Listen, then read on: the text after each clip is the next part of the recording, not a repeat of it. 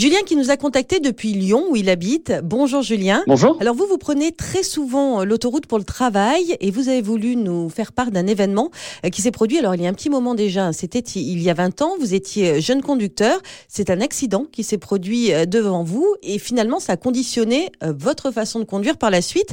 Racontez-nous. Je partais pour une formation avec mon patron et devant nous à 200 mètres environ, il y avait une voiture qui était sur la voie de gauche et qui doublait et la voiture qu'elle doublait a voulu déboîter également sur le côté gauche, il lui a touché l'arrière. Du coup, la voiture a un peu zigzagué et d'un coup est partie euh, complètement sur la droite, a traversé toutes les voies la bande d'arrêt d'urgence, donc elle est passée au-dessus du grillage, il y avait une zone d'herbe et elle a, fait plusieurs tonneaux et a fini contre un arbre. J'imagine que quand on voit ça, ça doit être euh, impressionnant. Ça, ça, a été quoi votre première réaction? On a appelé les secours, nous nous sommes arrêtés pour voir euh, comment aller là où les personnes à l'intérieur. Et donc moi j'étais le premier euh, sur le véhicule. Et finalement moi j'ai vu qu'il y avait qu'une personne qui bougeait. Elle était en état de choc. Et donc voilà, donc après on est resté avec elle quelques minutes. C'est là que je m'étais aperçu que je ne connaissais rien sur les gestes à faire dans ces cas-là. Mais bon voilà, heureusement il d'autres gens se sont arrêtés et qui eux étaient des pompiers de métier, donc eux qui l'ont vraiment pris en charge le temps que les secours arrivent, donc ce qui était assez sécurisant pour tout le monde. Quoi. Vous m'expliquiez en antenne euh, que cet événement vous avait marqué et que finalement ça a conditionné euh, votre façon de conduire par la suite. J'essaie de toujours être effectivement attentif et de respecter les, limitations de vitesse. Après sur l'autoroute, j'essaie d'avoir toujours une marge de sécurité, donc c'est-à-dire de jamais coller les gens. Bah, j'ai beaucoup conduit sur l'autoroute parce que j'étais commercial pendant plusieurs années et c'est vrai que je sais qu'une erreur ou une inattention peut être lourde de conséquences. Donc également, ce que j'étais encore euh,